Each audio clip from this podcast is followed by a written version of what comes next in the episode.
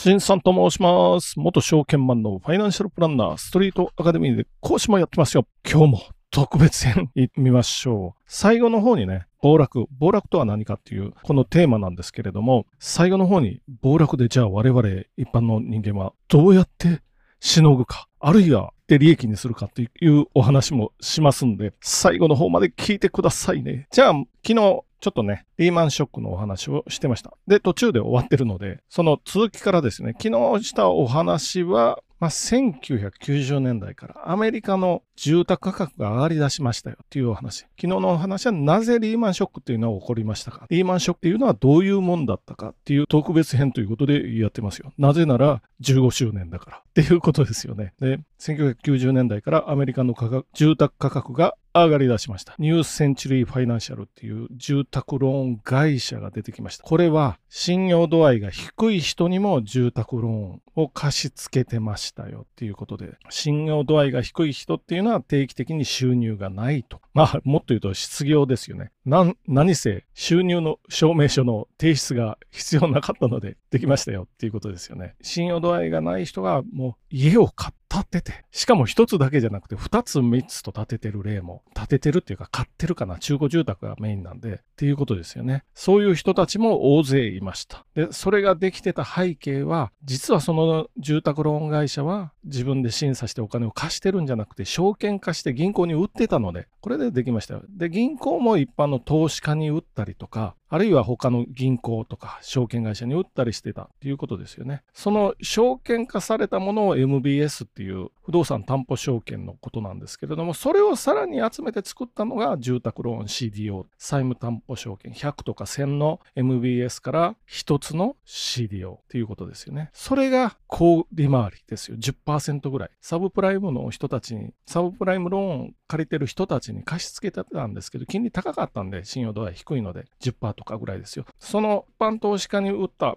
寄せ集めですよね。寄せ集めの CDO も10%ぐらいの金利っていうことですよ。じゃあそこからどうなっていうことですよ。これおかしいぞと気づいた人たちがぼちぼち出始めました。ヘッジファンドマネージャー、市場の歪みとかっていうところですけれどもね、気づいた人たちが出始めました。これどう考えてもおかしいよね。こんな高い利回り、しかも高格付けありえますかっていうお話。そして延滞率上がってるんじゃないの？住宅ローン。それにぼちぼち気づづき出しました。で、これが映画になってるマネーショートっていうのもありますし、他のヘッジファンドのマネージャーとかも気づき出しました。で、証券会社もぼちぼち気づき出しました。じゃあ、これで利益取れないかなっていうふうにやっぱり思い出すわけですよ。歪みがあったらそこをつけなんで、証券は。うーん、なかなかないなっていう感じだったんですけど、一つ商品があるぞっていうのを気づきました。これは CDS っていう商品です。さっき言ってたのは CDO ですけど、CDS。これ CDO と CDS は全く何の関係もないので、CDS はクレジットデフォルトスワップのことですよ。CDS で利益出るけど、まあ、でも気づいた人たちが現れたっていうことで、ほとんどでも周りは気づいてないので、これを密かに買い集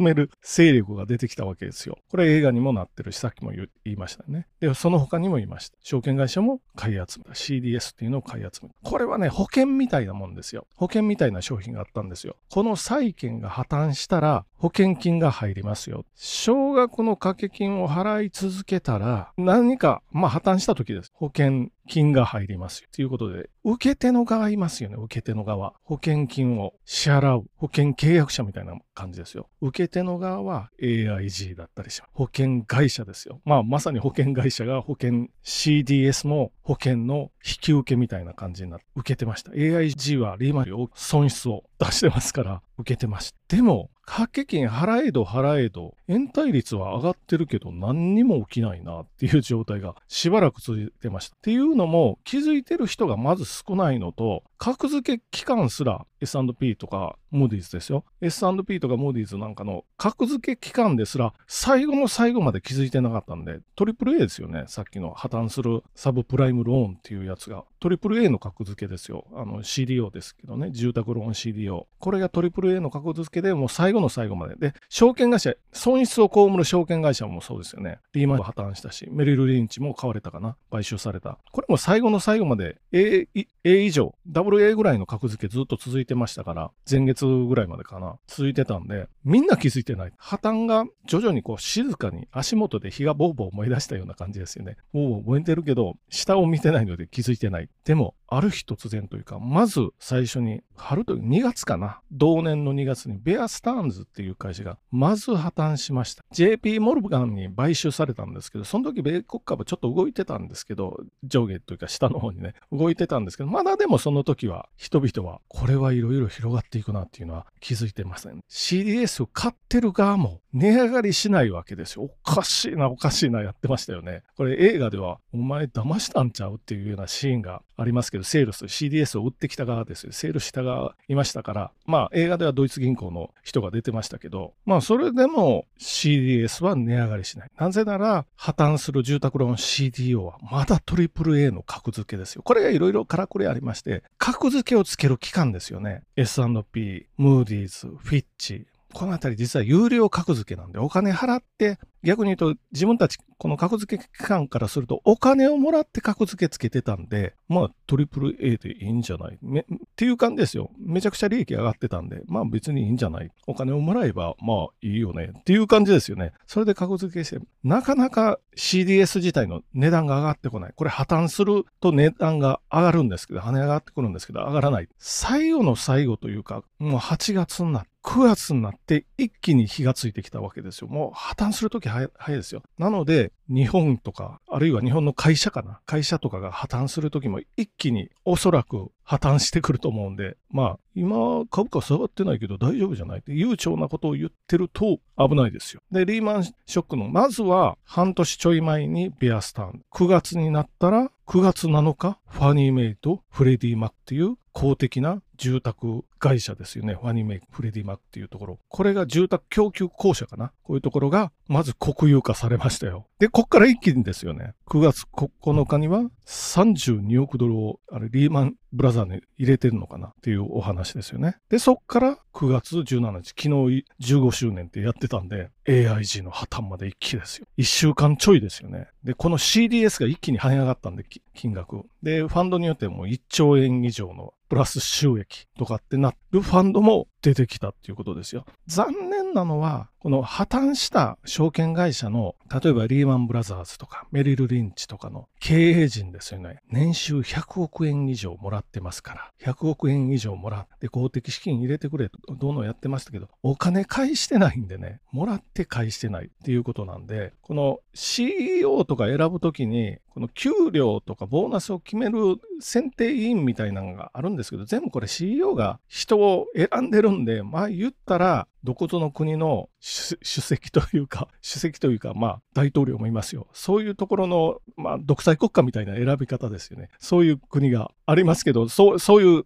お金返してません。100億円以上年収あって、全然お金返してない。リーマン、まずこれ、リーマンブラザーズを救済しないと決めたんで、これはアメリカの財務省とか FRB とかが救済しないって決めて、即日なんか手続き開始した時に、これリーマンブラザーズっていうのは多国籍企業なんで、ロンドンにもありましたよ、みたいなお話。ロンドンにも波及するわけですよ。ロンドンのリーマンブラザーズのお金を出せない。コマーシャルペーパーとか MMF なんですけれども、すぐ出せると思ってたおお、出せないみたいになって、これ大混乱ですよ。まずロンドンに飛び火して、これ年金のお金もいっぱい行ってますよ。年金、リーマンブラザーズにも行ってるし、そもそも元っ子の AAA 格付けのまあ、サブプライムローンです。蘇生した住宅ローン CDO。これね、年金買ってると、公的年金にも火がついてっていう感じですよね。で、そうすると、やっぱり日本にも来ましたよ。日本はもう象徴的なのは派遣切りですよね。派遣切り。製造業の受注がなくなっていうことですよ。まあ、1929年の暴落の時もこれ日本に来てますから、株価当時ニューヨークダウが10分の1になりましたよ。で、日本の、日本はその時糸を輸出してたんですけど、もう輸出ができなくなったっていうことで中国大陸で満州事変と繋がっていくわけですけれども、この時もこういう製造業の受注がなくなったっていう形で出てきたっていうことで。で、儲けてる側は CDS でボロ儲け映画になったりしてますよ。で、損する、損した人たちはその他、もう庶民も含めて、金融機関も含めて、ただし CEO、経営陣は